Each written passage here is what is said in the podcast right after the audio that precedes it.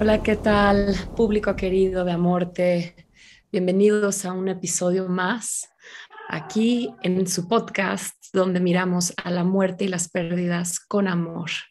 El día de hoy tenemos a mi queridísimo Jorge Espinosa con nosotros.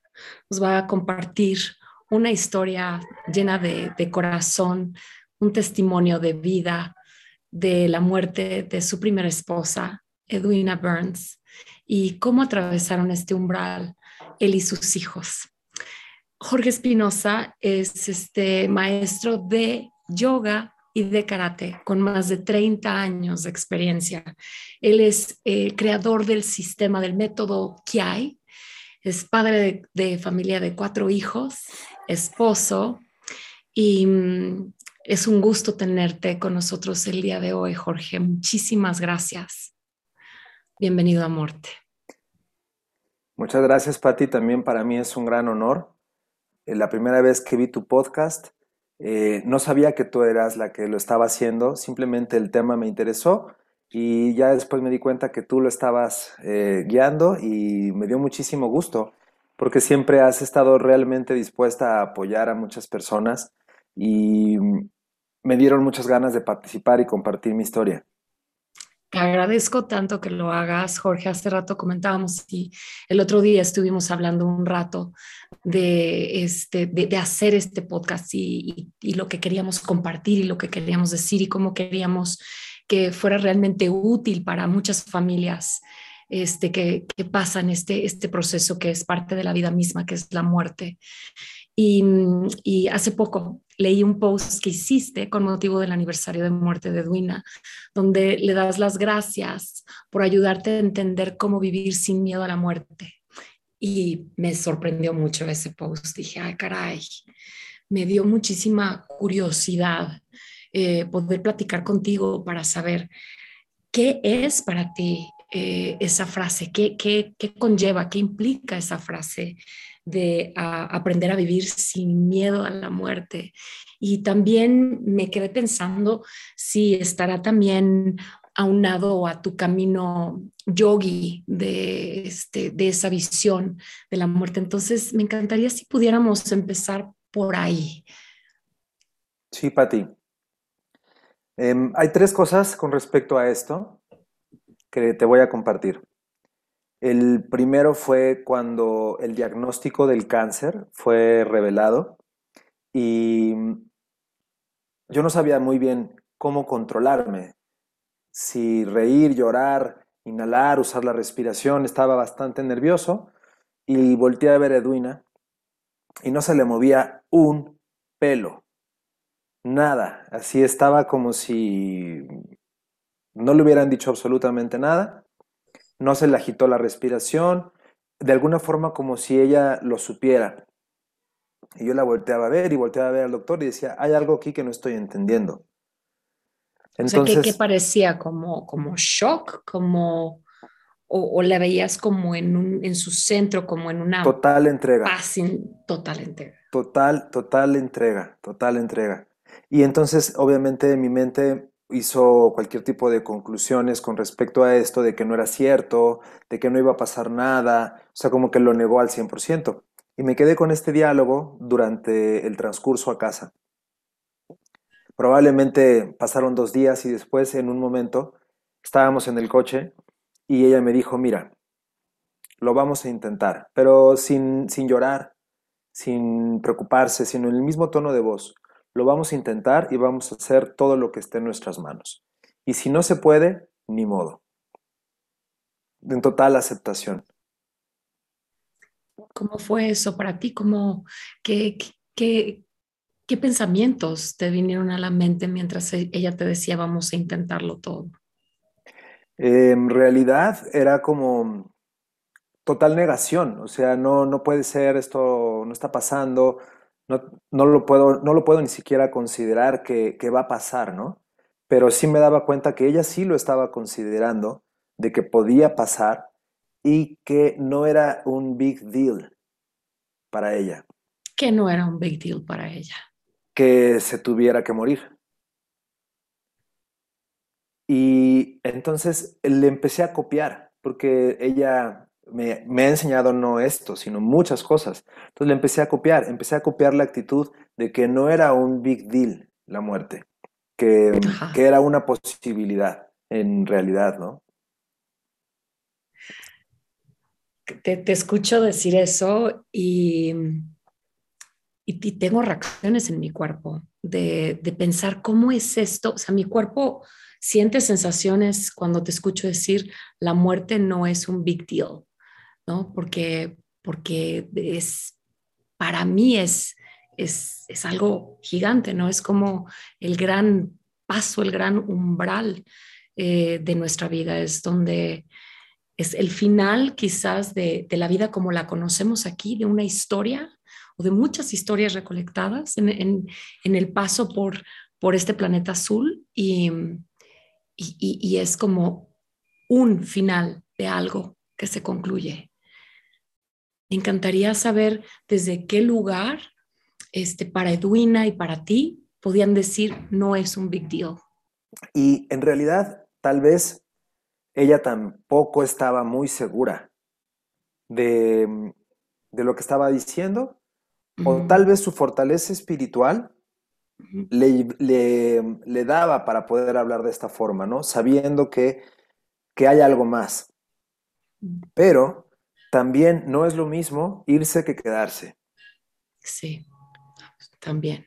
Y, y reconozco que ninguna de las dos posturas son fáciles. Tal vez puedo pensar que quedarse es un poco más difícil. Pero bueno, el punto fue que llegamos a ese acuerdo de que lo íbamos a intentar y que íbamos a, mm, hacer nuestro mejor esfuerzo. Eh, conforme fue pasando el tiempo, empezó ella a, cambiar de cierta forma, conforme el proceso empezó a avanzar y pasaban ciertas cosas entre los dos, en donde cuando el, el digamos, diagnóstico era de que sí era cáncer, porque de cierta forma a veces parece que sí, a veces parece que no, a veces parece que regresa y a veces parece que se quita. Y entonces cuando regresaba, no era padre, pero al mismo tiempo todo se veía de otro color. Estoy siendo bien sincero, porque como que la intensidad de saber que la muerte tiene ese fin y de saber que probablemente el tiempo se acaba, me hacía disfrutar muchísimo de verla y de ver el cielo azul y de ver el color verde de la naturaleza. Porque como en muchas relaciones seguramente, ella y yo sí teníamos muchas veces choques. Y eran desagradables los choques, pero cuando yo caía en cuenta de que probablemente se podía morir, entendía que era absurdo seguir peleando y discutiendo por tontas tonterías y que era momento de disfrutar y de estar bien. Entonces, en esos, en esos momentos, como que dejábamos de pelear y todo era increíble, y al ratito empezaban otra vez las peleas y empezaban otra vez las discusiones, cuando aparentemente no había ningún problema y empezaban vez los problemas y como que había una dependencia, una codependencia, una especie de... Había, había un cambio en la relación. Y estábamos así, ¿no? Entre que eh, no sabíamos qué estaba pasando y el tiempo iba fluyendo. Y resulta que llegó un momento en donde Edwina habló conmigo y me dijo, ¿sabes qué? Tenemos que hablar. Yo dije, ¿acerca de qué? Dije, ya no me quieres. Fue lo primero que como que me, me hizo sentido, ¿no? Y me miró y me dijo, claro que te quiero y siempre te voy a querer. Y le faltó decir, pero, lo que yo sabía que, que ella me quería decir, ¿no? dije, bueno, está bien, ¿cuándo vamos a hablar de esto? Me dijo, cuando llegue el momento. Entonces empecé a sentir que o la perdía como ser humano o la perdía como pareja, pero que definitivamente la relación estaba entrando a una etapa que era el fin. Y, y me dio la oportunidad de empezar a trabajar con esto con ella en vida. Me dio la oportunidad de empezar a, a razonar que las cosas se acaban y que en cada relación hay algo que aprender. Totalmente. Y que tal vez nuestra relación ya había dejado de aprender lo que, tenía que, lo que teníamos que aprender juntos. Y que era momento de estar separados, pero para mí era fuerte porque en mi mente, en el momento en el que se daba cuenta que se estaba muriendo, me, se agarraba a ella. Y sobre todo en el momento en que también me dijo, nosotros ya no vamos a, continuar con nuestra relación sentimental. Sin embargo, sí te pido, pues que respondas, que vengas, que no te vayas de la casa, que cuides a los niños, que me cuides, o sea, que, que nada cambie porque yo no puedo trabajar. O sea, siento, ti que no podía haber estado en una posición más incómoda.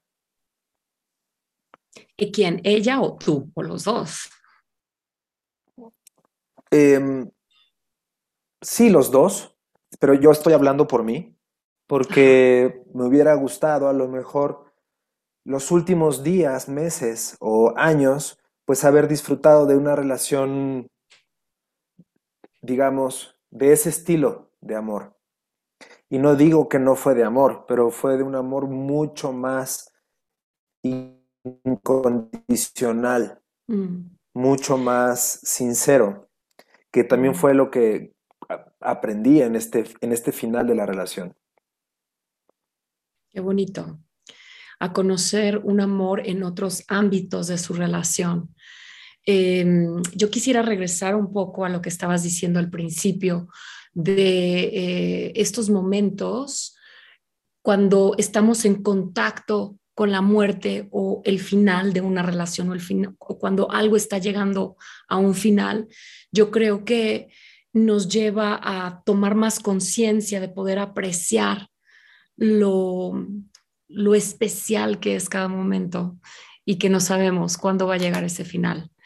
Entonces, eh, para mí, eh, puedo reconocer cuando, cuando mi mamá, por ejemplo, hace 15 años, este, que murió de, de cáncer, de cáncer también, ella murió de cáncer de ovario, pero cuando la diagnosticaron y ese último año que tuvimos, este, donde no sabes cuánto tiempo más te queda, pero sabes que tienes que ir preparándote, que tienes que ir cerrando ciclos, este, es un momento como yo, eh, eh, ahora que relatabas, ¿no? Que te sentías muy vivo, ¿no? Que, que, cada momento lo, lo apreciabas mucho más y que cuando todo regresaba como a la cotidianidad, tus mismas reacciones, o sea, o tu manera de, de, actuar en la rutina, regresaba a un cierto comportamiento que es más, pues es más del día al día, eh, de día a día y de rutina y vamos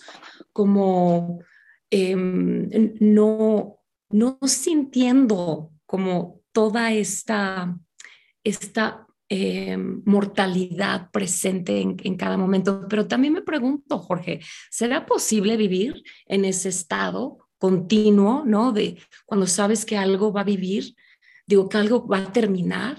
¿Podremos vivir como en ese estado como de, de presencia y conciencia absoluta este, respecto a la vida que es efímera? con hijos chicos, con este trabajo, este, cuentas que pagar, eh, súper que hacer, este, este, cocinar, ver quién lleva a los, a los chicos y los trae, este, quién, quién, los, quién los baña en la noche, cuando hay tanta demanda de, la vida cotidiana. ¿Es posible? No, sin lugar a dudas, no. O sea, básicamente venimos a, a vivir y quisiéramos salir ganones, quisiéramos salir victoriosos de todas las experiencias. Un poco como en las películas, ¿no? Como de James Bond, que pasa por el medio de todas las balas y no le pega ninguna. Pero la vida real, no, definitivamente no, no es así al 100%. Entonces me imagino que en una relación de pareja, ¿no? Donde eh, de por sí, en una relación de pareja, pues realmente yo creo que hay una maestría bárbara cuando hay un compromiso este, de, aprender y de cada uno poder ver las proyecciones que metemos en, en, esa relación y cómo vamos viviendo umbrales. Hay momentos, yo creo que, sobre todo cuando hay niños chiquitos, ¿no? como que quizás la energía de la pareja este, ya no está en, medio de, dos personas, sino que la energía eh, casi al 100% se va a los hijos pequeños porque, porque necesitan de nosotros como padres. Y creo que muchos de nosotros no, no, no hacemos eh, conciencia de que estos primeros años de vida de los niños muchas veces nos separan como, como pareja en, en nuestra intimidad, quizás sexual, este, de, de, complicidad, porque como un equipo quizás necesitamos estar con nuestra energía enfocada a seres pequeños que necesitan de nosotros, ¿no? Entonces es un conjunto de muchas cosas. Entonces me imagino que en medio de una enfermedad y en medio de este, tantas otras cosas que surgen como económicas, de tiempo, de desgaste, en medio de, de ese proceso, pues deben de ser muy complicados. Sí, ahora, mira, Pati, también voy a, mm, contarte algo que, mm, que, creo que también es súper importante y relacionado con todo esto. Y mm, me voy a colocar aquí en otra sala que probablemente tengamos una, una recepción mucho mejor. Ajá. Em, yo soñé cuando era niño con ser un padre de familia responsable, con lograr tener una, una esposa, no dos, porque en mi familia todos somos medios hermanos, medios primos, o sea, yo soy hijo único, tengo hermanos que no conozco, y en fin, bastante desorganizado. Y de niño lo juzgaba y decía, eso no está bien, quién sabe qué, yo cuando sea grande voy a hacer todo bien. Y la vida me vino a, dar una lección de decir, a ver, si esto fuera tan fácil, créesme que todo el mundo lo haría. Entonces ha sido una y otra vez, una y otra vez darme cuenta que a través de juzgar de afuera y otra vez de pensar que hay una receta para ser feliz o hay una receta para curarse de alguna enfermedad o algo por el estilo, es un tanto incierto. Entonces, em, cuando Edwina se enferma, te voy a contar un poquito de Edwina para los que no la, no la conozcan, yo sé que tú la conocías, pero bueno, Edwina es, era en vida una persona muy disciplinada con su alimentación, una persona muy disciplinada con sus hábitos, Em, comía bastante sano, tomaba la mejor calidad de agua, la mejor calidad de, carne. Em, realmente era muy raro verla tomar, no fumaba cigarros, en fin, estaba como muy, muy en contacto con la salud. Ella tuvo cáncer dos veces. La primera vez fue una llamada de atención y eso obviamente la hizo cambiar y meterse al yoga y dejar de a lo mejor de fumar, porque sí fumaba y tomaba y como que boom, fue un cambio radical, se metió al yoga y se puso así súper, súper disciplinada. Y entrando en el yoga yo la conocí. Entonces pues, practicábamos yoga y, bueno, finalmente pareciera por fuera que Duina no tenía ninguna em, posibilidad de enfermarse o de morirse. Era mucho más probable que me muriera yo, se muriera su hermano o se muriera mi hermano o cualquier otro de la familia que ella, que era la más sana del mundo, ¿no? Y entonces de alguna forma también eso me, me hacía a mí adentro, ¿sabes? Estos tipos de pensamientos que, que, uno tiene, ¿no? Y dices, ¿por qué le pasa eso a ella y no a mí? ¿Por qué le pasa eso a ella y no a su hermano? ¿Por qué le pasa? O sea, por, por el tema de la genética, ¿no? Y también al mismo tiempo decía, ¿por qué me pasa esto a mí? Entonces, eh, la respuesta es, ¿y por qué no? O sea, ¿por qué no te va a pasar esto a ti? O sea, no tienes absolutamente nada de especial. Y justamente a personas como tú, que están como muy siempre en contacto con lo místico y lo misterioso y lo que le podríamos llamar metafísico y espiritual, pues le pasan estas cosas, pero no solamente a ti, todo el mundo, pero tú tienes la capacidad de, pensar y de cuestionarte un poquito más, pues, qué es lo que, está, qué es lo que hay que aprender aquí, ¿no? Entonces, al mismo tiempo también decía, ok, a ver, vamos a estudiar, ¿no? Pues que el cáncer, que el cáncer que es una enfermedad autoinmune, ¿qué significa eso? Quiere decir que ella misma la generó. ¿Y por qué lo generó? Porque no es feliz. ¿Cómo? ¿No es feliz estando conmigo? ¿No es feliz estando con sus hijos? ¿No es feliz comiendo y viviendo y viajando? ¿Por qué no es feliz? Y aceptar todo eso, que de alguna forma, pues pareciera que es lógico, también fue muy importante, ¿no? para entender que a todos les puede pasar, comas o no comas. Y, a lo mejor yo podría juzgarla y decir, sí, en serio, yo que la conocía, pues no, no era muy feliz, era una persona enojona, era una persona muy aprensiva. Y, y eso haría un juicio nada más, no es la realidad totalmente de acuerdo contigo, como todos. Y, siento que eso, eso pasa muchísimo cuando hay un diagnóstico de, de cáncer, ¿no? Hay como vergüenza detrás porque es, tenemos esta idea falsa, ¿no? De que es este, por lo que como, por lo que hice, por lo que no hice, por el enojo que me tragué o por este, las decisiones que no tomé o los sueños que enterré. O... Y la verdad es que vivimos en un cuerpo, cada cuerpo reacciona tan único que es es, un factor todavía muy misterioso para nosotros, para la ciencia, saber por qué nos da cáncer y, qué cosas podemos hacer para, este, para prevenirlo. Porque creo que también está el factor de cuando te toca, aunque te quites, y cuando, te y cuando no, aunque te pongas. Jorge, no sé si estás de acuerdo conmigo. Hay muchísimas cosas que podemos hacer preventivas, ¿no? Para tener una vida más óptima, pero hay muchas cosas que no están dentro de nuestras manos. Sí, así que, pues al mismo tiempo yo iba viviendo el proceso, pero observándolo un poquito, tratando de aplicar el yoga, tratando de aplicar la respiración, tratando de aplicar lo que, lo que sabía, las herramientas que tenía para ti. Y, y te voy a ser sincero, no, no logré gran cosa. No logré gran cosa. Em, es algo que se tiene que vivir y es algo que, va a ser lo que tiene que ser. Obviamente, los libros me ayudaron, no lo puedo negar, y las, todas las meditaciones y ejercicios de yoga me ayudaban a distraer un poco mi atención, pero recuerdo que habían momentos a las 2 de la mañana en mi cama con ataque de pánico y no había, no había nada que hacer más que temblar, más que estar ahí en la cama con el ataque de pánico, observando el mismo infierno, hasta que llegaba un momento que me dormía.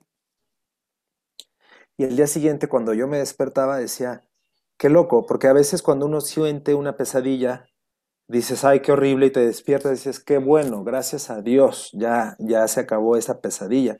Y en mi caso era al revés, despertarme era entrar en contacto con la pesadilla otra vez era entrar en contacto con la realidad. Entonces, pues eh, fue muy fuerte. No fue fácil y no creo que sea fácil para nadie.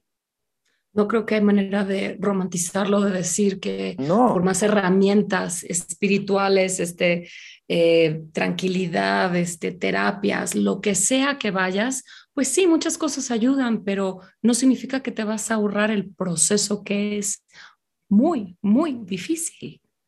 No, no, no. Y hubo una vez que llegando a dar un curso, porque como yo soy el que sostengo la familia, pues yo tenía que seguir trabajando y no había otra opción, o sea, no me podía sentar a llorar. Sí lloraba, claro, pero también tenía que, que seguir trabajando. Y fíjate que llegué una vez a un curso y la gente me preguntaba todo el tiempo, ¿y cómo está Duina? ¿Y cómo está Duina? Y entonces yo les decía, mal. Después de un tiempo les dije, por favor díganles que no me pregunten, porque la gente no lo hace por mala onda, la gente te quiere ayudar y quiere estar enterada, pero cada vez que te preguntan, pa, regresa otra vez a esa, esa pesadilla a tu cabeza, de la cual tú quisieras olvidarte por lo menos por un segundo, ¿no? Pero bueno, así es la gente y así es el proceso. Y, y una de las personas que me preguntó cómo estás y cómo está Duina, y le dije, pues, ¿qué quieres que te diga? Pues no muy bien. ¿Y sabes qué me dijo? Dijo, Jorge, ese no es tu problema, es problema de ella. Y yo no entendí y la volteé a ver diciendo, ¿cómo no va a ser mi problema? Pues, ¿qué te pasa? Si es la mamá de mis hijos, si es mi pareja, si vivimos juntos, o aunque ya no sea mi pareja, pero vivimos en la misma casa, claro que es mi problema. Y tenía mucha razón, para ti. Después de que le di dos o tres vueltas, me empecé a desidentificar del problema y a empezar a ver como que, ok, sí es una situación complicada, pero el problema, el problema, el problema, la situación, la enfermedad la tiene Duina. Y entonces desde ahí pude ser de más utilidad, porque si estás totalmente identificado y te sientes que te estás yendo para abajo junto con tu familiar, de nada sirves. Tienes que tomar un poquito de perspectiva tienes que elevarte, como también otra amiga me dijo, la mirada de halcón y desde arriba ver las cosas con perspectiva. Y al principio me enojaba que me dijeran esto porque decía, claro, como no es tu pareja no entiendes, pero tienen razón, tienen razón. Sí, qué sabias palabras, sí, qué difícil ponerlas en práctica, sobre todo cuando pues llegas y están tus chiquitos quizás muertos de miedo o entrando en, mucha incertidumbre. Este, y cuando estás como en el centro del, ojo del huracán, o sea, es como encontrar esa, esa quietud en menos de todo ese torbellino, pues Suena increíble, este, Jorge, pero me encanta que, nos estés compartiendo que también llorabas, que también tenías ataques de pánico, que también no sabías este, qué, qué hacer en la incertidumbre, como cualquier otro ser humano que está atravesando una situación igual. Cada quien lo va a vivir de una manera única y cada situación es distinta, pero, pero creo que eh, como seres humanos es muy difícil, ¿no? Como desidentificarnos este, con todo el proceso todo el tiempo. Habrá momentos, ¿no? Donde puedas tener como por tu práctica, este, eh, momentos donde entras en esa quietud y sabes por esa intuición interna, ¿no? Que, que, todo va a estar bien, pase lo que pase, y que vas a poder con, con lo que está sucediendo, pero la mayoría de los momentos no sé si sea posible. ¿Cómo fue para ti? ¿Lograste en la mayoría de los momentos poder quedarte en ese centro? Bueno, em, por ejemplo, con el tema de mis hijos. Eh, Lucas era bastante niño, tenía em, siete años, y Camila tenía cuatro años. Entonces, bueno, yo hubiera y también seguramente Duina, soñado y pedido que el proceso hubiera tardado un poco más, o sea que por lo menos ella nos hubiera acompañado 10 años más o 5 años más, ¿no? La verdad también agradezco que no fue tan largo, que solamente duró dos años, porque es muy desgastante que al final de todas formas de que lloraste y rezaste y, fuiste a probar todas las medicinas y con todos los curanderos y sanadores, de todas formas pierdas esta batalla contra el cáncer, ¿no? Que se le llama así, ¿no? No estoy de acuerdo con la palabra, pero así se siente, como que te ganaron. La verdad. Yo tampoco estoy de acuerdo, me choca, me choca la batalla y voy a luchar contra, esta, contra esta batalla. Pero la primera vez así se siente, Pati, la primera vez se siente que te ganaron eh, dentro de una mirada muy limitada, ¿no? Pero em, al principio, bueno, pues así se siente. Así que con respecto a mis hijos, que estaban chicos y que ellos eh, viven todavía, pero sobre todo chiquito, en un mundo de fantasía. Entonces, ella y yo acordamos no decirles nada y que trataran ellos de, de sentir que pues, todo estaba bien. Pero no son tontos, se van dando cuenta. Y como te comenté, también nosotros vivimos una separación, que es un duelo y que también es muy fuerte. Entonces, eh, Edwina me dijo muy claro, por favor, no le digas nada a los niños, no mezcles tus sentimientos y tu duelo con el de ellos, o sea, no les tires a ellos tu tristeza y tu dolor, no les digas nada. Yo no, no les voy a decir nada, claro que no, por supuesto que no. Pero bueno, sentía yo que ellos ya se estaban dando cuenta y un día le dije, creo que es momento de que hablemos con ellos y hablamos con los niños, les dijimos que nos íbamos a separar y ellos básicamente se preguntaron, ok, ¿y quién nos va a cuidar? Mm. No, pues los dos. Ah, perfecto. Listo. Eh, ¿Nos podemos ir? Sí.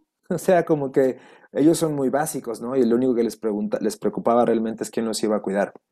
Entonces yo los cuidaba porque Edwina no estaba muy bien de salud, yo los llevaba a la escuela, a las terapias, a las fiestas, y la verdad, Patti, en el transcurso de ir y venir me ganaban las ganas de llorar.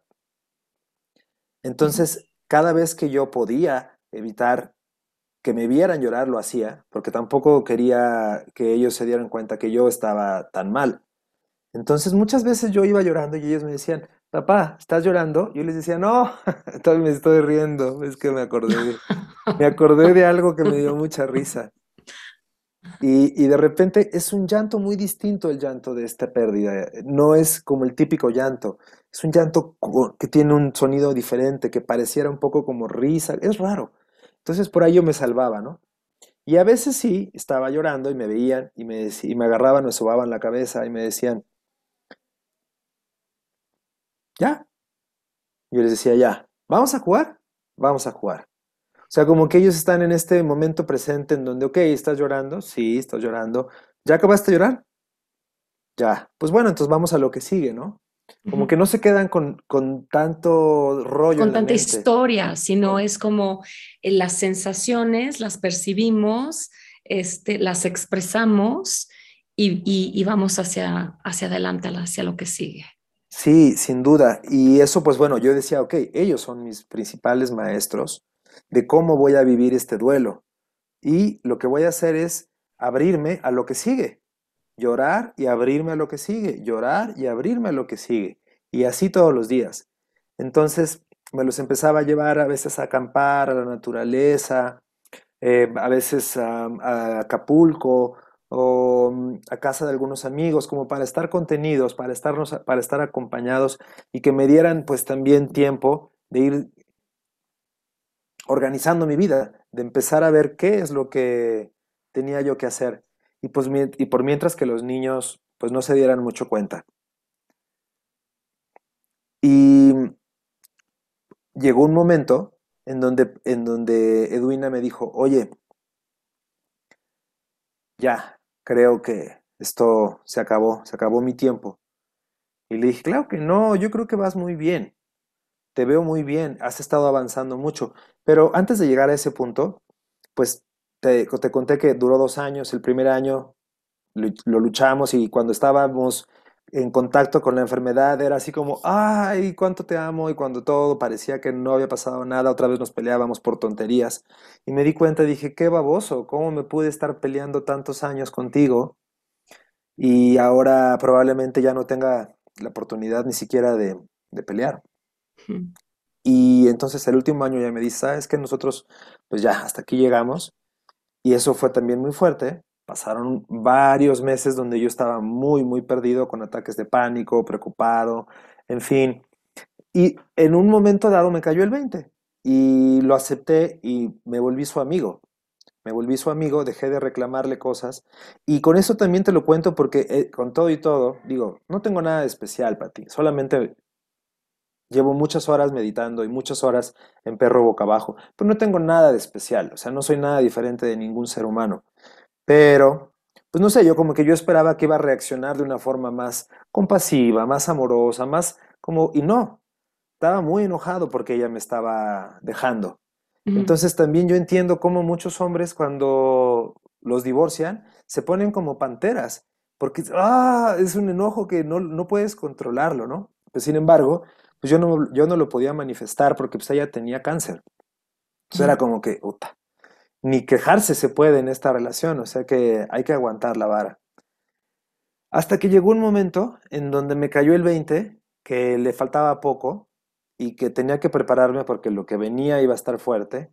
Entonces hablé con ella y le dije, oye, aquí voy a estar, no pido nada a cambio, créeme que entiendo lo que te está pasando y aquí voy a estar como el chofer, haz de cuenta que soy el tío Jorge, el chofer, no tienes que hablar conmigo, nada, yo voy a estar aquí sentado en una silla esperando que me digas qué necesitas. Y me dijo, ¿por qué?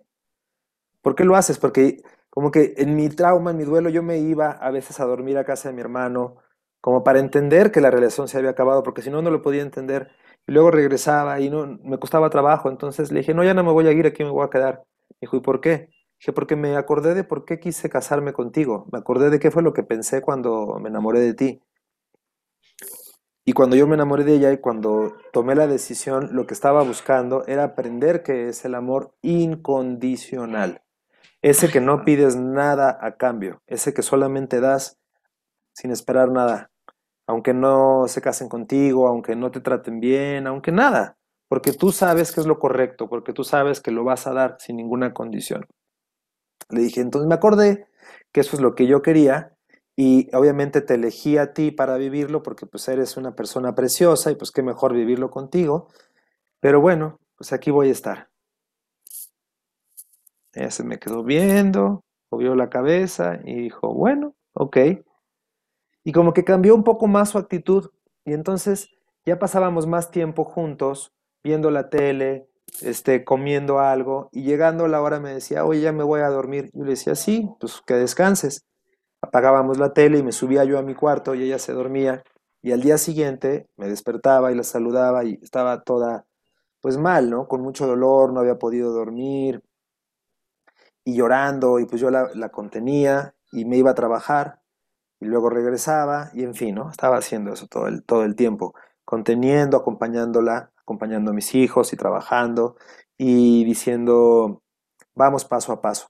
Y en la escuela de yoga, cuando yo estaba en la clase, saludaba a la gente, daba mi clase, y cuando todos estaban en Shavasana, yo lloraba, lloraba, lloraba, lloraba, lloraba, lloraba muchísimo, muchísimo, muchísimo. Era tu momento de descarga. Sí, y entonces ellos, después de Shavasana, salían y yo ya me había limpiado las lágrimas y ya se despedían de mí y me decían, Jorge, ¿cómo le haces? Le digo, no sé, pero seguramente no te das cuenta cómo le hago. Y, en lo que entraban y salían, o sea, cada espacio que yo tenía, solo me ponía a llorar. Llegaba y llegaba, em, oía que la gente venía y la energía em, me distraía y pasaban otras cosas. Entonces, recomiendo que la gente siga trabajando, recomiendo que la gente siga con su vida, recomiendo que, que la gente se dé cuenta que de nada sirve quedarse eh, con los brazos cruzados y quejarse que hay que hacerte cargo de las cosas que, hay que hacerte cargo y que de nada sirve andar buscando eh, excusas o culpables, ¿no? Entonces, bueno, pasó unos meses más y una noche me dijo, yo creo que ya llegó el momento, me voy a morir. Dije, no creo. O sea, sinceramente, sí te ves mal físicamente, pero energéticamente, emocionalmente y mentalmente eres otra. Cambiaste muchísimo. Y yo pienso que te vas a curar, a curar. Me dijo, no, te estoy diciendo que ya me voy a morir. Entonces me quedé callado y dije, ¿estás hablando en serio entonces? Me dijo, sí. Dije, pues, ¿qué quieres que yo haga? Dice, pues quiero que te pongas las pilas y que cuides a los niños bien. Le dije, bueno, te prometo que me voy a poner las pilas y voy a cuidar a los niños, como yo pueda. O sea, créeme que es lo que más miedo me da en la vida porque yo soy hijo de madre soltera y sé que es bien difícil para una persona sacar adelante a un hijo. Y lo que menos quería yo era que esto me pasara con dos hijos. Dije, pero sí, yo me voy a entregar a, los niños y tú a lo que tengas que hacer. Suéltate. Y Patty al día siguiente le dio el, infarto cerebral y se fue al hospital y estuvo un mes en coma. Y después dejó su cuerpo. Pero lo sabía, me lo dijo. Y, y para mí fue muy impactante ver, ver esto, ¿no? Entonces cuando ella está en el hospital, pues yo la voy a ver y ya no hablaba y era nada más como telepáticamente llegar, tocar su mano y decirle, hola, aquí estoy, este, Lucas está bien, Camila, a veces le hablaba obviamente no contestaba, pero yo seguía con mi diálogo. Y lo mismo, iba a trabajar y regresaba y como que ya estaba sintiendo que ya no estaba dentro de su cuerpo, que al parecer estaba ahí ella, pero ella ya, ya se había ido de cierta forma. Entonces, ese mes más el año fue lo que me ayudó a darme cuenta que no es algo ni bueno ni malo, es la muerte. Es un proceso donde hay una etapa de cambio, de transición, en donde está el cuerpo, está la cara, pero el espíritu empieza a moverse hacia otra dimensión. Y, y bueno, ¿qué hacer con los niños, no? Y yo decidí... ¿Qué hiciste? ¿Qué hacías en estos momentos con ellos? Yo decidí llevarlos a ver a su mamá. Y obviamente tenía muchos choques con la familia de ella porque ellos decían, no, no los traigas, los vas a traumar. dije, no, no los voy a traumar. Ella es su mamá y no es nada de qué traumarse. Es una gran persona y ellos merecen estar con su mamá una o dos veces más. Entonces yo los llevé a fuerza, en contra de la voluntad de la familia, pero como que dije, me, quedó muy claro que no podía estar pidiéndole consejos a la gente, que tenía que yo hacer lo que yo sentía que era correcto. Yo sentí que era correcto llevarlos y les expliqué, les dije, vamos a ver a mamá. Eh, qué bien, ya está bien. pues no está bien, ni mal, no habla, está dormida, este, mm, está viva, te escucha, pero no te puede contestar. Así que la vamos a ir a ver y les cuentas todo lo que le quieras contar. Y pues ellos llegaron, y la vieron y me volteaban a ver y les decía, pues mira, por aquí come, por aquí va al baño, aquí está marcando su corazón, o sea, como que esta es la realidad. Sacando de lado todo el juicio de que si pobrecita o, se va a salvar o cómo te sientes, esta es tu mamá y esta es la realidad y está conectada por estos aparatos, háblale, dile todo lo que quieras. Y después de un tiempo, nos vamos y lo hicimos dos veces y yo me siento muy bien de que hayan tenido esa oportunidad de, verla. Y de hecho me hubiera gustado también que, que, lo hubieran visto ya cuando, cuando dejó su cuerpo y que le hubieran dicho adiós también. Pero bueno, también ahí la mamá y la familia dijeron que no, que ya no. Y entonces dije, ok, cero drama en este día, vamos a fluir. Entonces cuando la doctora nos dijo que ya, que no, e, que no era posible continuar con esto, ¿quién le iba a decir a los niños esta noticia? Y entonces la abuela y todos dijeron, yo hablo con ellos. Dije, no, es mi responsabilidad, yo soy la persona más cercana a ellos y yo lo voy a hacer, créeme que es lo que menos quisiera, pero me toca.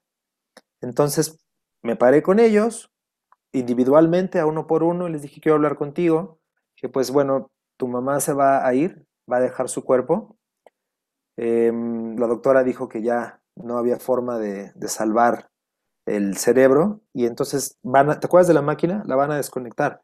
Y ya sin la máquina el cuerpo no funcionaría en más de un día. Entonces su espíritu se va a salir, va a transformarse y va a llegar a otra dimensión por un rato y luego va a ir a otra dimensión y va a ir viajando. Pero para que pueda viajar, nosotros tenemos que ayudarla. Es como una celebración para ella porque se está graduando de la primaria o del kinder, pues, a la primaria y así. Entonces, pues, ¿cómo ves? Y obviamente mi hijo Lucas sí se le agitó el corazón, pero después de eso se calmó y le dije, ¿qué hacemos? Le dije, ¿quieres ir a la escuela? Y me dijo, no. dije, bueno, ok, está perfecto.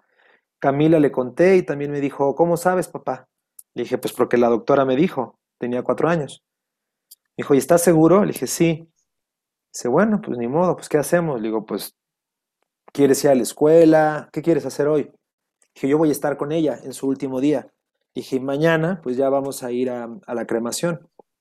Dijo, no, pues me quedo aquí también. No fueron a la escuela. Le dije, pero tienen que mm, divertirse hoy. Hacerle cartas, em, canciones, celebrar la, pues, la oportunidad de haberla conocido y de haber vivido con ella este tiempo y de decirle muchas gracias mamá y es tu tiempo de irte a donde vas, al rato nos vemos. ¿Ok? sí, papá, ok. Y ellos pues estuvieron haciendo ciertas cosas con mis amigos que los fueron a cuidar. Y yo les hablaba, ¿cómo están? También están jugando y les contaba como, como que los acompañaba mucho en esto. Recuerdo esta película de La vida en rosa, que no me acuerdo cómo se llama el actor, pero tiene un hijo, están dentro de un campo de concentración. Y yo lloré mucho cuando la vi porque pues, es una realidad muy fuerte y él le enseña a su hijo de que es un juego de cierta forma. Entonces traté de hacer eso con mis hijos, ¿no? De decirles, esto, esto es real, esto, esto pasó y pues ni modo, vamos a acompañarla. Y bueno, al día siguiente, pues ya fuimos a, a su cremación. Y sí, cuando entré a mi casa, después de todo, ya que se habían ido todos y llegué a mi casa, llegué y ¡pa! Me tiré al piso y pataleé y, Camila me acompañaba y me tocaba mi cabeza. Y, y ya me dejó hacer mi, mi, mi expresión. Y me acompañó y me levantó y, y fuimos avanzando. Y al día siguiente le dije, bueno, hijos, salió el sol otra vez. Volvió a salir el sol. No, no se acabó la vida. Y de hecho para nosotros se inició una nueva vida. Tristemente, sin tu mamá, pero la vida continúa y tu mamá quisiera que fueras a la escuela. Entonces, te guste o no, vas a ir a la escuela. Y yo, no, no quiero. Le digo, no, no me importa, te vas a ir a la escuela, porque es lo que tienes que hacer. Y yo tengo que ir a trabajar y todos tenemos que continuar. Y así empezamos poco a poquito a reinsertarnos en la vida, ¿no? En darnos cuenta que esto continúa. Y eso es por lo que digo en el post de que me enseñó a vivir sin miedo a la muerte, porque mm, la vida continúa. Me encanta. Me encanta porque es tan humano lo que estás diciendo y, creo que lo que nos toca es abrazar toda esa humanidad y no podemos enseñarle a, los, a nuestros hijos o a los niños que nos rodean cómo elaborar un duelo si nosotros mismos no sabemos cómo abrazar todas esas emociones que surgen alrededor de una pérdida. Entonces creo que es de gran valor poder darle ese ejemplo a nuestros hijos o a, niños a nuestro alrededor, de poder contactar con aquello que a veces sentimos que nos va a romper, con ese enojo, con esa tristeza, con esa negación, con, esa, este, con ese shock, con lo que sea que aparece y no quedarnos atorados ahí, ¿no? Sino, este, pues realmente poder voltear hacia enfrente y saber que seguimos vivos, aunque no sabemos cuándo nos toque morir. Es importante seguir con la vida. Y si no estamos pudiendo seguir con la vida, para aquellos que nos están escuchando, si no están pudiendo en un momento de una pérdida que están viviendo, de una crisis que están viviendo, de un trauma que estén pasando, busquen ayuda. No se queden no se queden callados, este, es, importante buscar herramientas y las herramientas no van a ser la panacea y no significa que no va a doler simple y sencillamente van a tener la oportunidad de vivirlo en contención. Entonces es muy importante que busquen ayuda si, si, si la necesitan. Y esto que hiciste con tus hijos me parece una, una gran, gran, gran lección de vida, Jorge, de, pues sí, nos duele, se vale llorar, se vale enojarse, se vale sentir, pero seguimos con la vida, porque estamos en la vida. Bueno, recuerdo que una vez que ya era confirmado, tú fuiste la primera persona a la que le hablé para pedirle consejo. O sea, tienes toda la razón. Porque, y, y por eso que te digo que para mí tienes un lugar muy especial, porque cuando estás tan perdido y alguien te aconseja, quedas en deuda para siempre. Dices, gracias. De hecho, cuando colgué dije, yo quiero estudiar tanatología. Quiero ser alguien preparado para poder acompañar a la gente en este momento que no tienes ni idea, no sabes qué hacer. Y no quiero volver a vivir la experiencia por, ahora. Pero si me llegara a pasar es un poco diferente que la primera vez que estás totalmente perdido. Entonces todos tus consejos me ayudaron muchísimo y en especial, seguro recuerdas la ceremonia que hicimos en nuestra casa en donde empezamos a hacer algo donde los niños se involucraron, ¿no? Porque como los niños no lo hablan, tienen que hacer con algún dibujo, tienen que hacer algo con una canción o con, o con quemar un globo o algo que sea un, acto mágico, ¿no? Podríamos decir. Un ritual, un ritual, una ceremonia que nos ayuda, si, si a nosotros como adultos nos ayuda a darle un sentido a nuestro cerebro, ahora los niños es fundamental darles rituales y ceremonias con que, que son herramientas en esos momentos muy importantes para poder seguir adelante y, y, y la educación de muerte urge en nuestra sociedad, porque porque los duelos se viven no solo con la muerte, nos vamos preparando a través de cada una de las pérdidas que vamos teniendo, que son parte de la vida misma cotidiana, con alguna mascota, con algún cambio de ciudad, con alguna ruptura de una relación, con alguna muerte de un sueño eh, que tuvimos porque ya por circunstancias de la vida no pudimos continuar con él. Este, el colectivo, lo que pasa allá afuera, que lo podamos abrazar como parte de lo que está sucediendo también a nuestro alrededor. El calentamiento global, las guerras, este, los problemas de agua, este, todo lo que sucede en nuestro entorno son, son em, importantes llamadas de atención de poder nosotros saber darle un buen lugar a todas esas emociones que surgen con las pérdidas, para poder ser un buen lugar en los momentos que alguien cercano a nosotros está viviendo una pérdida y necesita esa contención. Para eso estamos como comunidad, por eso nos necesitamos como comunidad, para que todos nos podamos dar la mano y, y apoyarnos en el momento que lo necesitamos. Es, es inevitable. ¿A poco no, Jorge? Digo, tú, tú lo has de ver también a diario, ¿no? Con tus alumnos, con, las personas este, que, llegan a la meditación o, que llegan al yoga porque están buscando herramientas para fortalecer su espíritu porque no saben de dónde agarrarse. Sí, y mm, también, por ejemplo, pues sí, no sabes qué, mm, en realidad, qué fue lo que pasó. Entonces, ir a terapia te distrae un poco, pero regresas a casa y otra vez empiezas a, tener dudas de qué, de qué hacer, ¿no? Entonces, eh, todas las esquinas te recuerdan a tu ser querido y muchas personas prefieren irse a otro lugar a vivir. Yo lo que hice fue quedarme en esa casa por un tiempo para que mis hijos tuvieran la estabilidad. O sea, que bueno, sí, no está la mamá, pero vivimos en la misma casa y están las cosas exactamente iguales. No estamos quitando nada. Y le hice ciertos arreglos a la casa que yo sé que a ella le hubieran gustado hacer. Por ejemplo, cambié el piso, arreglé el baño, que eran ciertas cosas porque Edwin era muy em, detallista con la decoración. Entonces dije, va, mira, a tu mamá le hubiera gustado esto, vamos a hacer esto, va a estar contenta.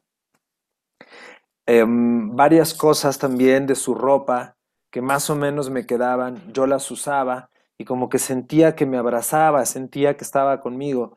Y a sus mejores amigas les decía, ten, te regalo estos lentes, te regalo esta chamarra o algo por el estilo. No me duró mucho porque su mamá vino por toda la ropa y se la llevó porque quería o quiere regalársela a, Camila cuando Camila sea grande.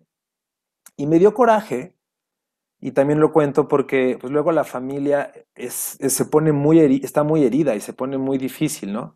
Entonces yo dije, mire, no estamos como para estar peleando, por favor, tome todo lo que se quiera llevar de su hija y lléveselo. Y déjenos en paz por un tiempo.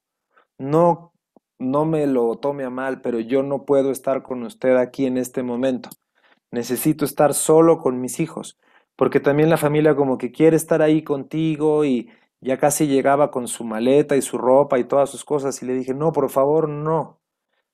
Yo necesito acomodar esto a mi ritmo, a mi tiempo y sentirme a gusto, así que pues por favor no. Entonces te digo, hay que ser bien sincero, aunque parezca que eres muy eh, maleducado y desalmado, pero tienes que ver por ti, tienes que ver por qué es lo que a ti te va a ayudar a, ser, a estar estable, para que entonces puedas estar estable para tus hijos. Y si eso es ponerle límites a la familia, se los pones. Y si eso es ir a terapia, pues vas a terapia. Y, y todo lo que necesites, ir al yoga, pues vas al yoga o hacer ejercicio o hacer lo que tú necesites hacer porque pues hay niños con los que tienes que, que acompañar. Entonces, e, hice todo lo que yo sentí que a mí me iba a hacer bien para poder estar bien para mis hijos. Y leía los diarios de Duina cada vez que la extrañaba. Y cuando yo leía sus diarios, algo que nunca había hecho, lógicamente, empezaba a ver lo que ella pensaba realmente de mí y lo que ella pensaba realmente de la relación, al menos en ese momento, ¿no?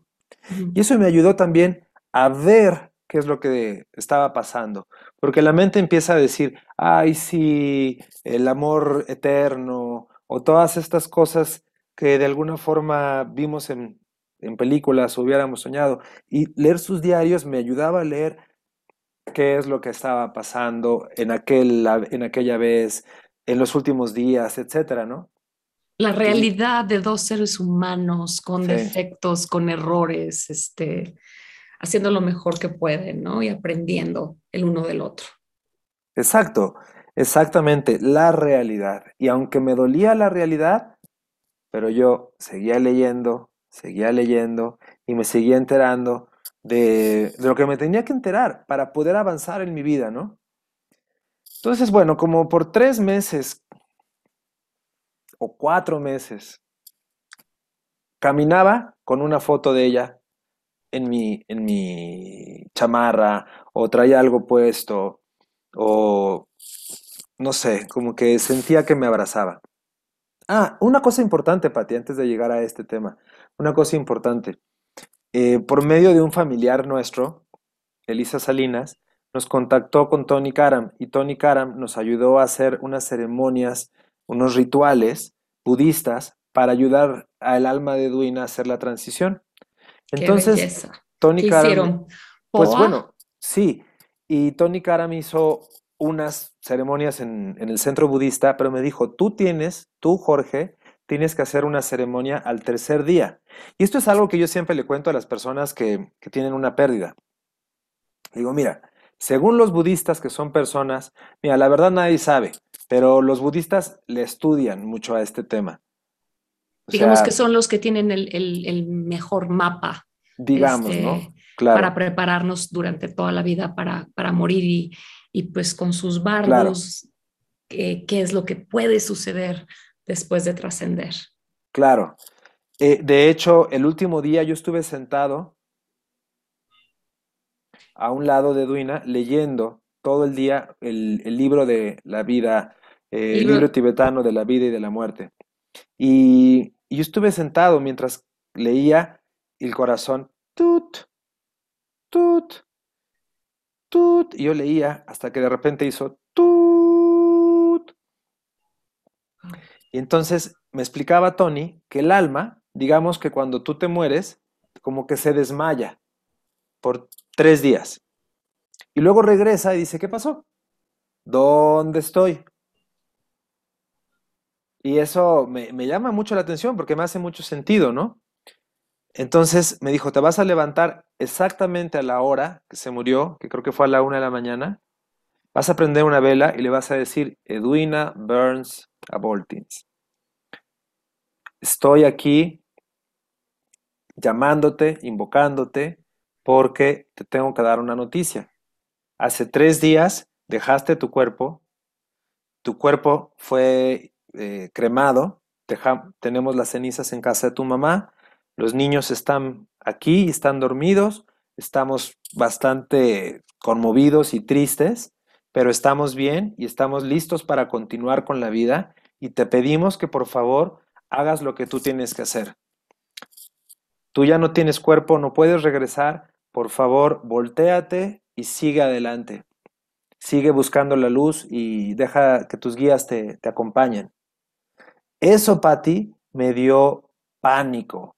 Me dio pánico prender una, una vela a la una de la mañana en mi casa y decirle, vete, porque yo no quería que se fuera ni de broma. pero tenía que, continuar con este proceso donde no se trataba de mí, sino de su alma. Entonces, Gran acto de amor. Y apagué la vela y me fui a dormir. Y sentí el frío, sentí perfectamente ese espacio frío que dicen que al principio se siente, cuando todavía no puedes ver la luz, cuando todavía no puedes ver el amor, como que estás en ese apego, ¿no? En esa energía humana que se siente fría.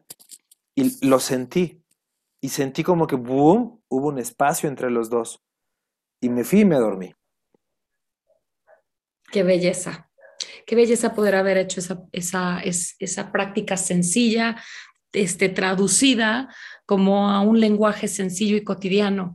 Este, los budistas tienen una bella práctica que se llama Shitro, que haces este 49 días para alguien que muere, como para acompañarlos en, en todo el proceso de los bardos, que es más complejo, eh, mucho más ritualista y no todo el mundo lo puede hacer porque pues, debes de buscar a un lama o alguien que esté iniciado en esta práctica y pues este, es una gran, gran, gran práctica.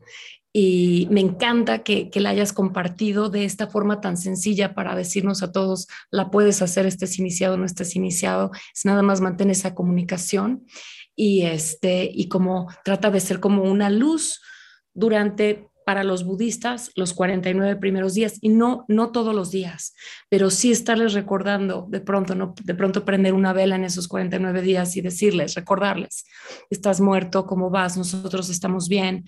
Es es hacer algo, como dice mi maestra Lama Sultri, me encanta, es tenemos tantos rituales para los que nos quedamos y tenemos muy pocos rituales y apoyo para los que partieron porque no, no tenemos como esa, esa certeza de qué pasa, ¿no? Entonces a mí me encanta esta, esta, em, e, esta, ay, este ritual eh, budista donde sí los puedes acompañar en estos momentos tan importantes de su viaje.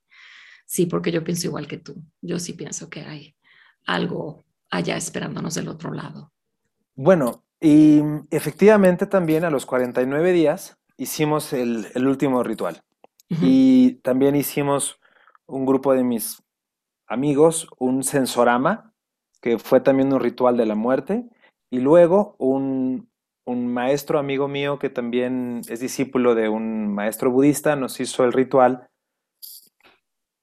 Y claro que pues como yo estoy en esto del yoga, pues conozco gente así, pero como dices, no importa, o sea, basta con que tú sigas ciertas instrucciones y, lo digas y lo hagas, ¿no? No, no, no es para poco, no es para uno que otro. Entonces, bueno, hicimos el ritual de los 49 días que también sentí como que cada vez se empezaba a sentir más lejos de mí su energía.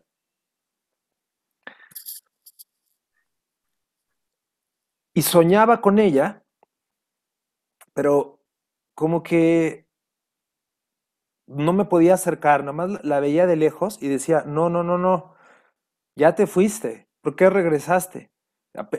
No, no puedes regresar. O sea, ya hicimos este ritual y este ritual y este ritual. Ya, ya tú ya estás del otro lado yo estoy de este lado, no me confundas.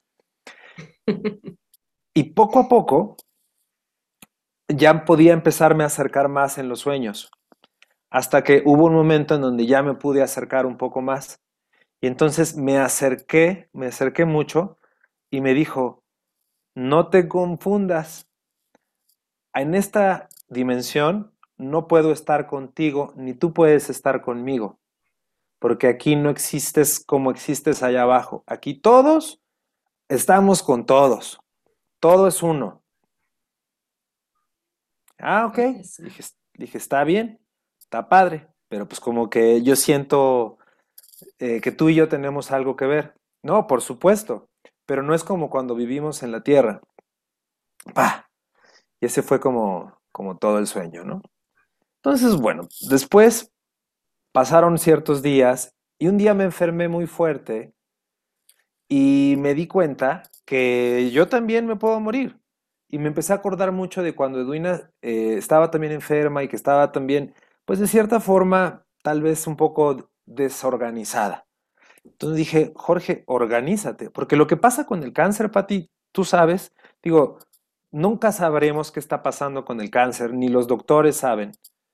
Totalmente. Pero se, se, supone, se dicen muchas cosas y una de las que yo creo es que el cuerpo se desorganiza mucho, tanto que el sistema inmunológico, en lugar de atacar las células cancerígenas, las ayuda. Exacto, pensando como las, como, como las enfermedades autoinmunes, ¿no? Eh, que el único deseo del cuerpo es ayudarnos y protegernos y por eso destruye. Eso es lo que suele suceder. ¿Te perdí? No, aquí estoy, aquí estoy. Sí, y, y pues fuimos a ver a varios doctores mientras estuvimos en el proceso y nos decían, no, pues es que, mira, esta tecnología con esta máquina muestra que estás desorganizada. Entonces yo decía, ah, pues por eso entonces sí sirve el yoga o sí sirven los ejercicios que te dan orden, estructura, porque entonces el cuerpo como que se alinea y se puede defender mejor. Pero cuando el cuerpo pierde el orden, pierde las rutinas, pierde el norte, digamos, pues es más susceptible a una enfermedad.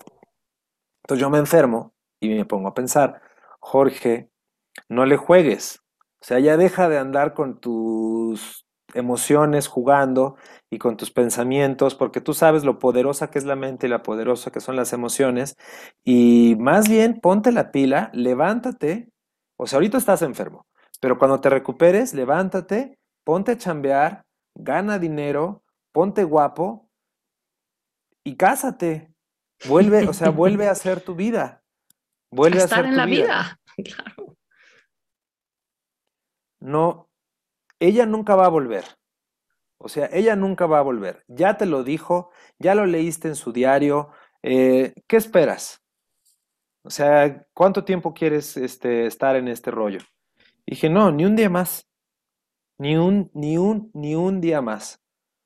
Me como que tomé esa decisión y dije, nos vamos a abrir a ver qué sigue en la vida. Y y como que en el momento en que yo tomé esa decisión, empecé a ver un cambio dentro de mí en mi relación con las mujeres, con las, con, las personas que estaban afuera, porque estaba como, como siempre recibiendo mucha ayuda y siempre recibiendo mucho cariño, pero como que yo muy cerrado, muy como en guardia. Entonces como que bajé la guardia y dije, ok, me voy a abrir y voy a ver qué es esto de rehacer la vida, ¿no? Así que así empezó todo, con ese como decisión de mi parte de, mm, estoy listo, no, no tengo que pasar un año, no sé si voy a vivir un año y no quiero perder un día más. Estoy listo y lo quiero hacer. Aparte, de cierta forma, ya llevaba un año, seis meses, porque pues ya habíamos ya habíamos terminado desde antes, ¿no? Pero creo que no hay tiempos. O sea, si para alguien un año es poco, pues es poco. Y si para alguien diez años es poco, es poco. Para mí había sido suficiente. Y estaba listo para, para vivir el amor con otra persona que estuviera en la tierra, porque yo a Duina la amo y la voy a amar siempre, pero no vive en la tierra, no va, no va a volver. Y yo quería dar amor a una persona de carne y hueso que viviera en esta tierra y que mis hijos me vieran, que yo cuidara, que yo quisiera, que yo me riera, que yo hiciera todo lo que me hubiera gustado hacer con su mamá. Entonces, ¿qué pasó? Em, entonces, empezó para mí esta nueva etapa y empezó con una de las personas, o sea, empezó con, no con una de las personas, sino empezó con la persona menos eh, probable de acuerdo a cómo estaban las cosas en mi vida. Perdimos un momento a Jorge, vamos a ver. Ya está de regreso. Ah, aquí estás de regreso. Oye.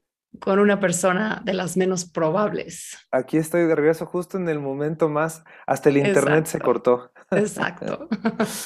Sí, exacto. Ella era una de las personas menos probables porque era demasiado cercana a mi círculo íntimo, a mi círculo de mis, de mis amistades, y como que de todas las opciones que había en el mundo era la menos probable, pero mi corazón claramente dijo, ahí.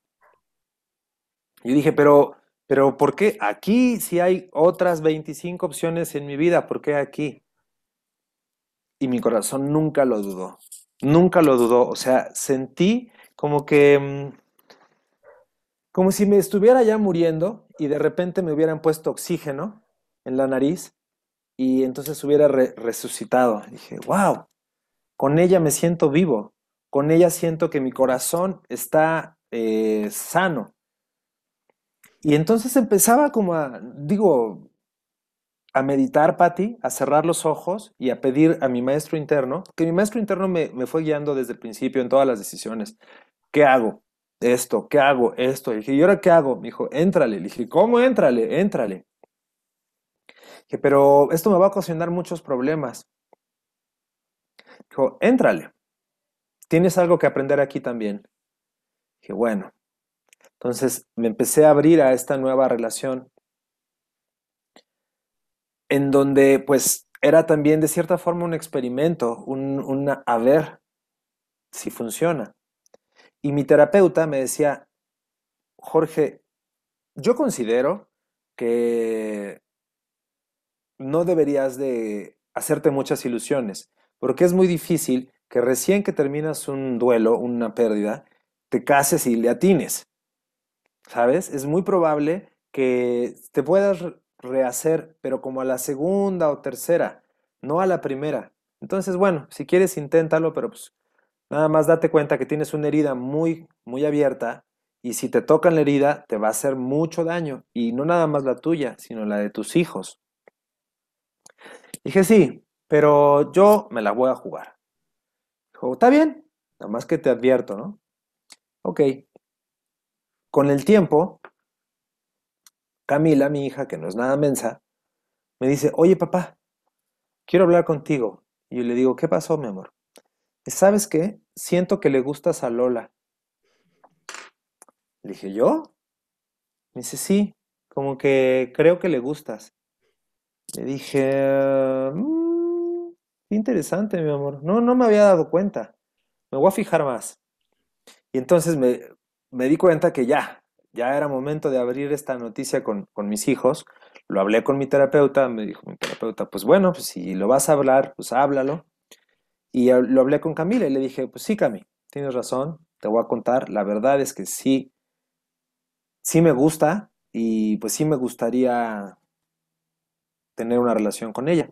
Y ella me dijo, eh, ya tenemos mamá, ya tenemos mamá. Le dije, no, no, no, no, no te me confundas. Tú siempre has tenido mamá no, nunca vas a dejar de tener mamá. Y ella probablemente le voy a preguntar a ver si quiere ser mi novia. Ese va a ser el primer paso. El segundo paso es ver si nos llevamos bien y si se lleva bien con ustedes. Y ya el tercer paso va a ser si se quiere casar conmigo, pero eso falta mucho tiempo.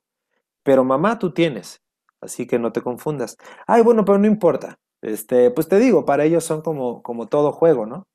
Claro. ¿Ya le dijiste a Lucas? Le dije, no, pero le voy a decir hoy. Entonces, bueno, pues también hablé con Lucas. Em, Lucas lo expresó de una forma diferente, pero también como, está bien, papá. Le dije, ¿qué opinas? Me dijo, lo que tú quieras, pa. O sea, si tú quieres, yo quiero. Donde tú estés bien, yo estoy bien. Si para ti eso es una buena idea, yo estoy contigo.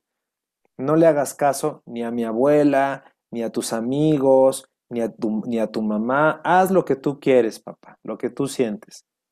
Qué sabio. años para ti. Wow. Sí. Sí. Entonces yo decía, alguien está hablando a través de estos niños, alguien me está diciendo, juégatela y, y al toro por los cuernos, ¿no? Y bueno, pues eso fue como el tema de cómo decirles a mis hijos que yo iba a rehacer mi vida y que yo estaba enamorado de alguien más, pero que no me había nunca olvidado de su mamá, pero pues que tampoco iba a poder tener una relación con un fantasma, con alguien que ya no, no existe en esta dimensión. Y que yo prefería realmente vivir y viajar y hacer una nueva familia, pues con, en este caso con Lola. Pero que me importaba muchísimo lo que ellos pensaban y que me importaba muchísimo que ellos me dijeran lo que sí, lo que no, y que se dieran cuenta que yo iba a estar con ellos primero. Ellos eran mi prioridad o son mi prioridad en primer lugar. ¿Está claro? Sí, seguros, no hay duda, no ninguna duda, papá. Bueno, pues perfecto. Y así empezó. Así empezó esta relación.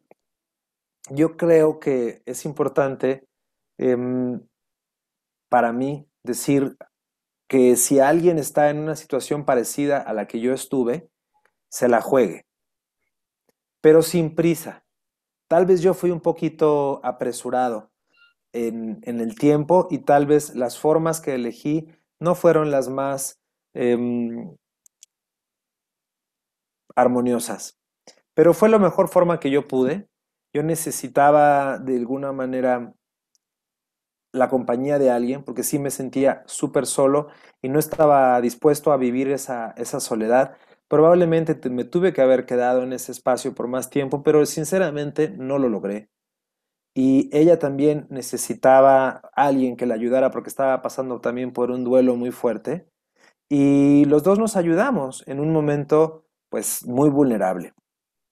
Obviamente, esa relación no fue fácil los primeros años fue bastante, al principio sí, lógico, al principio fue lo máximo, pero conforme fue pasando el tiempo empezaron a salir todos los traumas y todas las cosas que no habíamos trabajado y no fue nada padre, nada, nada, nada padre, fue terrible, de hecho.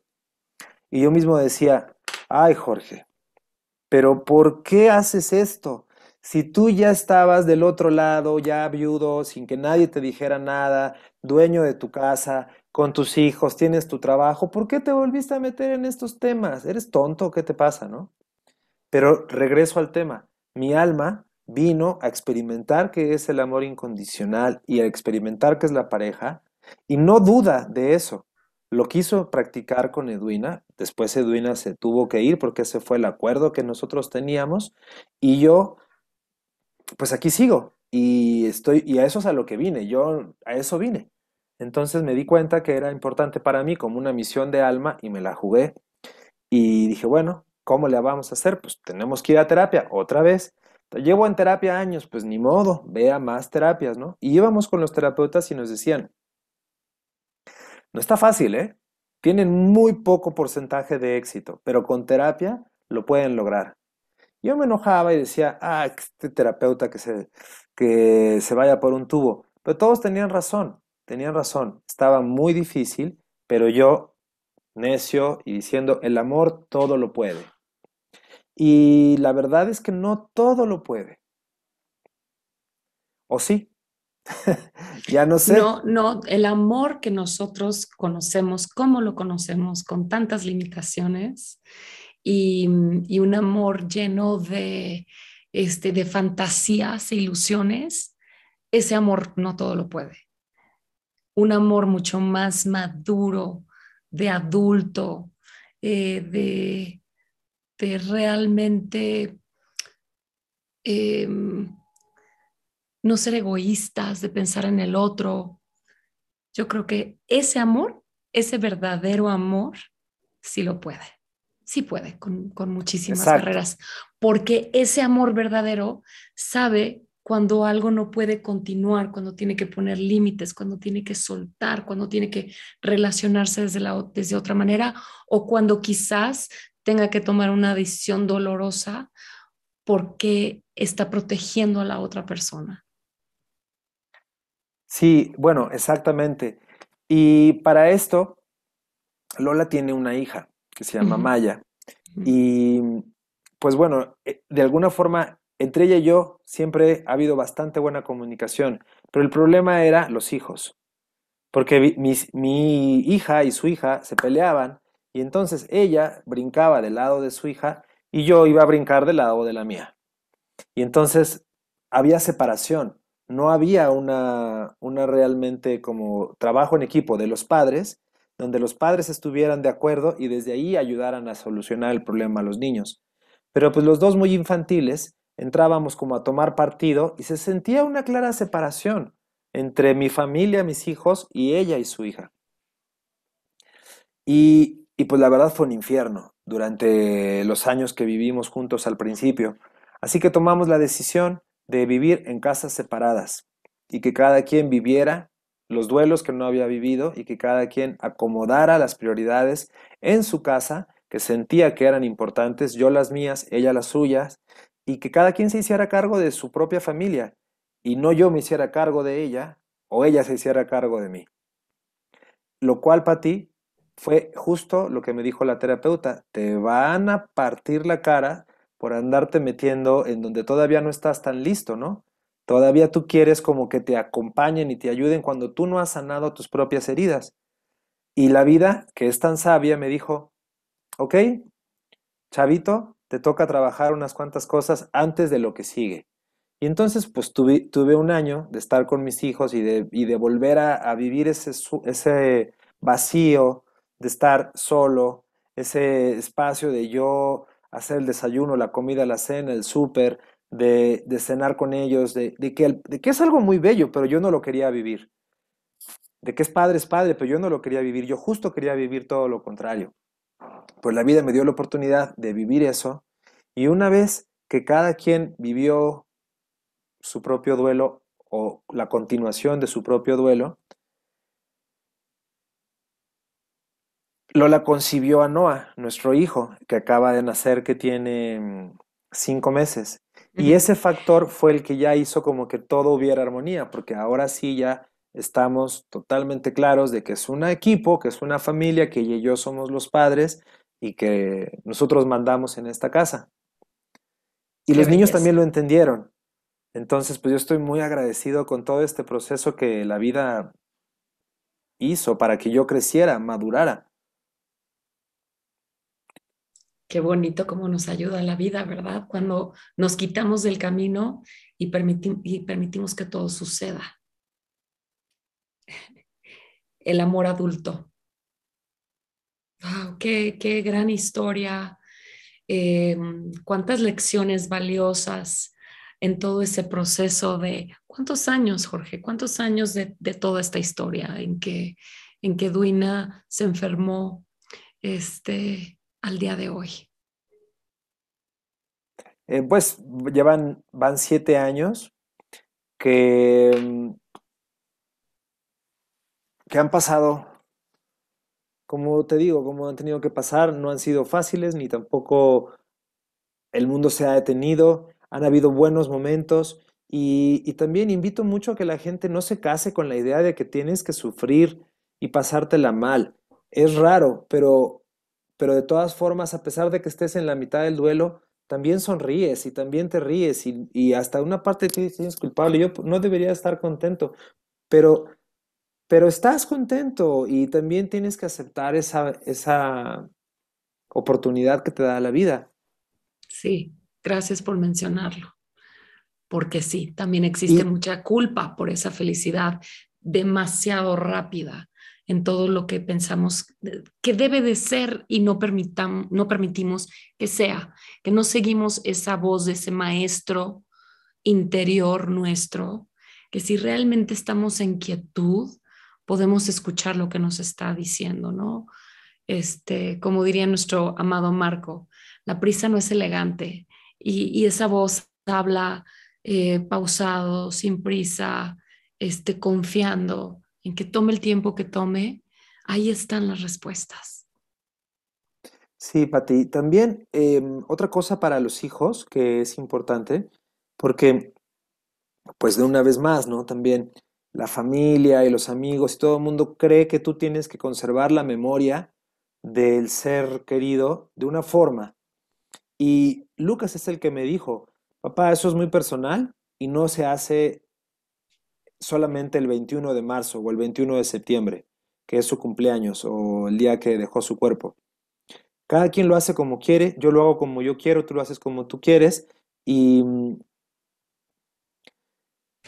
y lo que hice fue de alguna forma dejar fotos de ella en sus cuartos, pero no por toda la casa, que ellos sí tuvieran memorias y fotos cuando están con ella en su, al ladito de su cama, en un lugar muy especial, pero no por toda la casa, porque, porque ya no es la señora de la casa. Esta es otra familia en donde ahora hay otra señora de la casa y en donde estamos intentando hacer las cosas de una forma diferente. sin juicio, no la queremos hacer mejor, simplemente tenemos otras opciones, ¿no?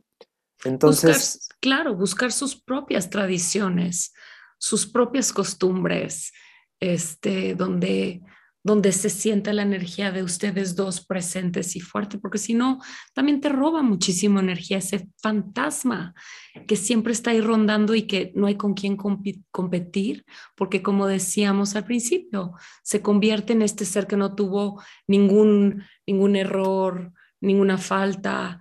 Este, e, eso pasa muchas veces cuando alguien muere. Se nos olvida como toda la parte de la, de la humanidad de ese ser humano y prácticamente eh, solo nos queda como los buenos recuerdos y, se nos olvida que, fue un, ser humano con, con cosas bellísimas y con cosas difíciles y con aprendizajes y con defectos. Seguro.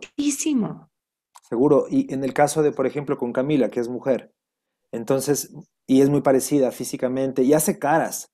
Como, es más, yo no conocía a mi papá y mi mamá dice que hago unas caras igualitas que él, pues la genética.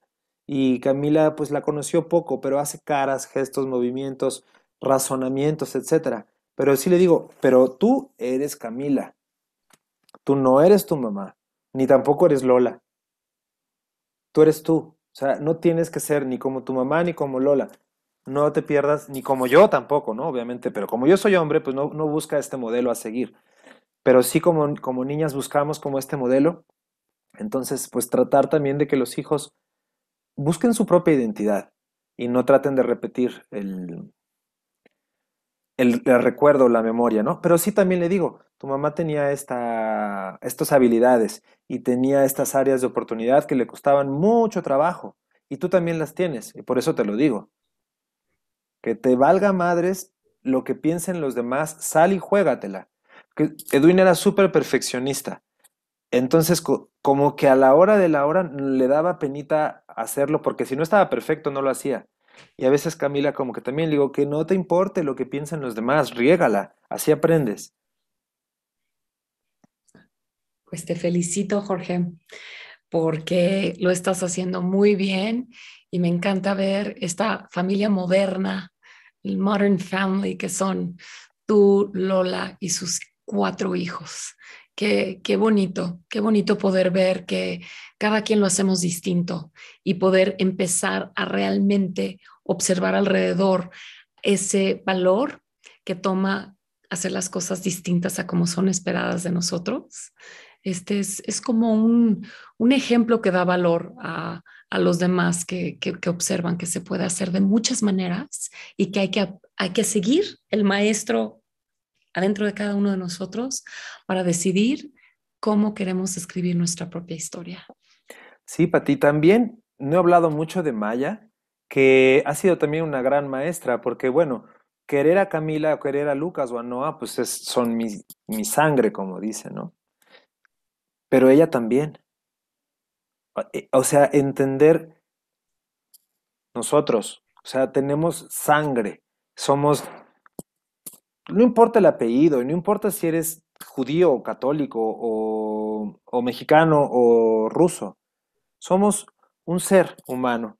Y entonces, ver a ella como mi hija, obviamente, no te digo que el cariño es exactamente igual, porque no, no lo es, pero le entro con las mismas ganas, le hablo con el mismo tono, imparto la misma justicia, comparto el mismo dinero, eh, me levanto en la noche si es necesario para darle una medicina, o sea, la entrega por un ser que no es realmente tu hijo, pero que lo cuidas como tu hijo, para mí también ha sido una gran oportunidad de trabajar con el amor. Y también le digo a Camila, digo, no, a ver Camila, evidentemente tú eres mi hija, pero a ella le voy a demostrar todo el cariño del mundo, pero tú no te confundas, no tiene nada que ver. O sea, tú reclámame las cosas que sean entre tú y yo, pero yo le, puedo dar a ella y le tengo que dar cariño, y le quiero dar cariño, y no te, no te pongas celosa. Y tampoco yo me voy a casar contigo, Camila. Tú y yo nunca vamos a tener hijos. Yo, yo voy a tener hijos con Lola, ella es mi pareja, ¿me entiendes? Es amor, pero es diferente. Y hablándolo así, straight, sin, sin tapujos. Exacto, sin tantos miedos y, este, y tabús, ¿no? De qué está bien compartir, qué no está bien compartir, y pues dejar que el corazón te guíe. y que encuentres tus propias maneras de hacerlo. Ay, Jorge, pues muchísimas gracias. Esta es una entrevista muy larga, público, pero es una entrevista que es oro molido. Es una joya de un testimonio de vida y de mucha inspiración para que cada uno de ustedes cuando esté viviendo momentos difíciles, umbrales, encuentren las herramientas necesarias para seguir a su corazón, que es el verdadero maestro el que no se equivoca, el que tiene esas respuestas que, como ya vimos a, lo largo de la entrevista, no siempre son fáciles. No es esa voz que nos dice, ay, no, sí, tú haz lo que tú quieras. Y, o sea, no hay prisa en esa voz. Esa voz es compasiva, esa voz es eh, madura, eh, esa voz ve por el bien de todos. Entonces, búsquenla y aprendan a cultivarla cada uno adentro de sí mismo. Y pues bueno, no sé, Jorge, si tienes alguna frase o hay algo que te gustaría compartir con nosotros para cerrar, pero por mi parte, muchas, muchísimas gracias a todos este, por haber acompañado a este espacio en Amorte una vez más con su confianza. Yo soy Pati Bueno. Muchas gracias. Nos vemos hasta la próxima. Y pues bueno, te dejo a ti la palabra final para que nos despidamos, Jorge. Sí, Pati, perdónenme que me extendí tanto, ya sé que, que la idea era más corta, pero quería compartirles, Pati, el Upanishads de, de los Vedas, en donde mm, se habla de la muerte, ¿no? Yo soy yogi, bueno, practico yoga, y mm, la historia va más o menos así. En el yoga antiguamente se hacían rituales, y de hecho se siguen haciendo rituales. Y este ritual era el ritual al Señor de la Muerte, que se llama Yama. Entonces el padre está haciendo un ritual y le dice a la muerte, todo lo que tú quieras de mi casa es tuyo, te lo puedes llevar. Entonces el hijo le dice, papá, no, no todo, papá. O sea, se puede llevar algunas cosas, pero no todo, papá. Entonces el papá se enoja, se voltea y le dice, ¿cómo te atreves a desobedecer a tu padre? O sea, ustedes a lo mejor no lo saben, pero en la cultura védica el padre manda y nadie lo puede desobedecer. O al maestro. Entonces, pues este hijo se atreve a desobedecerlo y lo corre de la casa. Entonces el hijo se va de la casa y se pone a practicar yoga, se pone a hacer un ritual a la muerte y parece que conmueve a la muerte con su ritual. Entonces la muerte se acerca y le dice, oye, me has conmovido, te voy a conceder tres deseos. Entonces este niño, se llama Nachinqueta, le dice, ok, quiero que mi papá me perdone. Concedido. ¿Qué más quieres? Quiero que mi papá tenga tres esposas, cien vacas y mucha, mucho, mucho oro. Concedido. Dice el tercero, dice nada, pues quiero que me expliques qué hay después de la vida. Quiero saber si la muerte existe. Uy, le dice la muerte, lo siento, mi hijo, pero esa respuesta, eso no te lo puedo decir. Si quieres, le doy a tu papá seis esposas y doscientas vacas. Le dice, no, señor, no quiero ni una esposa más, ni ninguna vaca más, no me importa nada de lo que hay en la tierra si no te lo puedes llevar al otro lado? ¿De qué me sirve que me, que me sigas dando tierras, terrenos, si no te lo puedes llevar del otro lado y si no sé qué, qué es lo que realmente vale en la vida? Así, pues la muerte le dice, la verdad, no te voy a poder conceder ese deseo porque no tengo una respuesta, porque ni siquiera los dioses se ponen de acuerdo cuando hablan de estos temas. Así que ahí acaba el cuento y lo dejamos como una incógnita de que qué será que sigue, quién sabe, pero estamos aquí, eso es real y hay que disfrutar de este día que ya se acabó. Prácticamente. Prácticamente. Y nunca sabemos cuándo es el último, no sabemos si nos quedan horas, minutos, pero algo hemos visto, que de aquí no te llevas nada. No te vas a llevar tu rancho, no te vas a llevar a tu esposa, no te vas a llevar eh, tu collar. Entonces disfrútalo, pero aprende a, saber soltar cuando llegue el momento. Que así sea. Muchas gracias, Jorge. De nada, Pati. Un placer. Bonito día a todos. Hasta la próxima.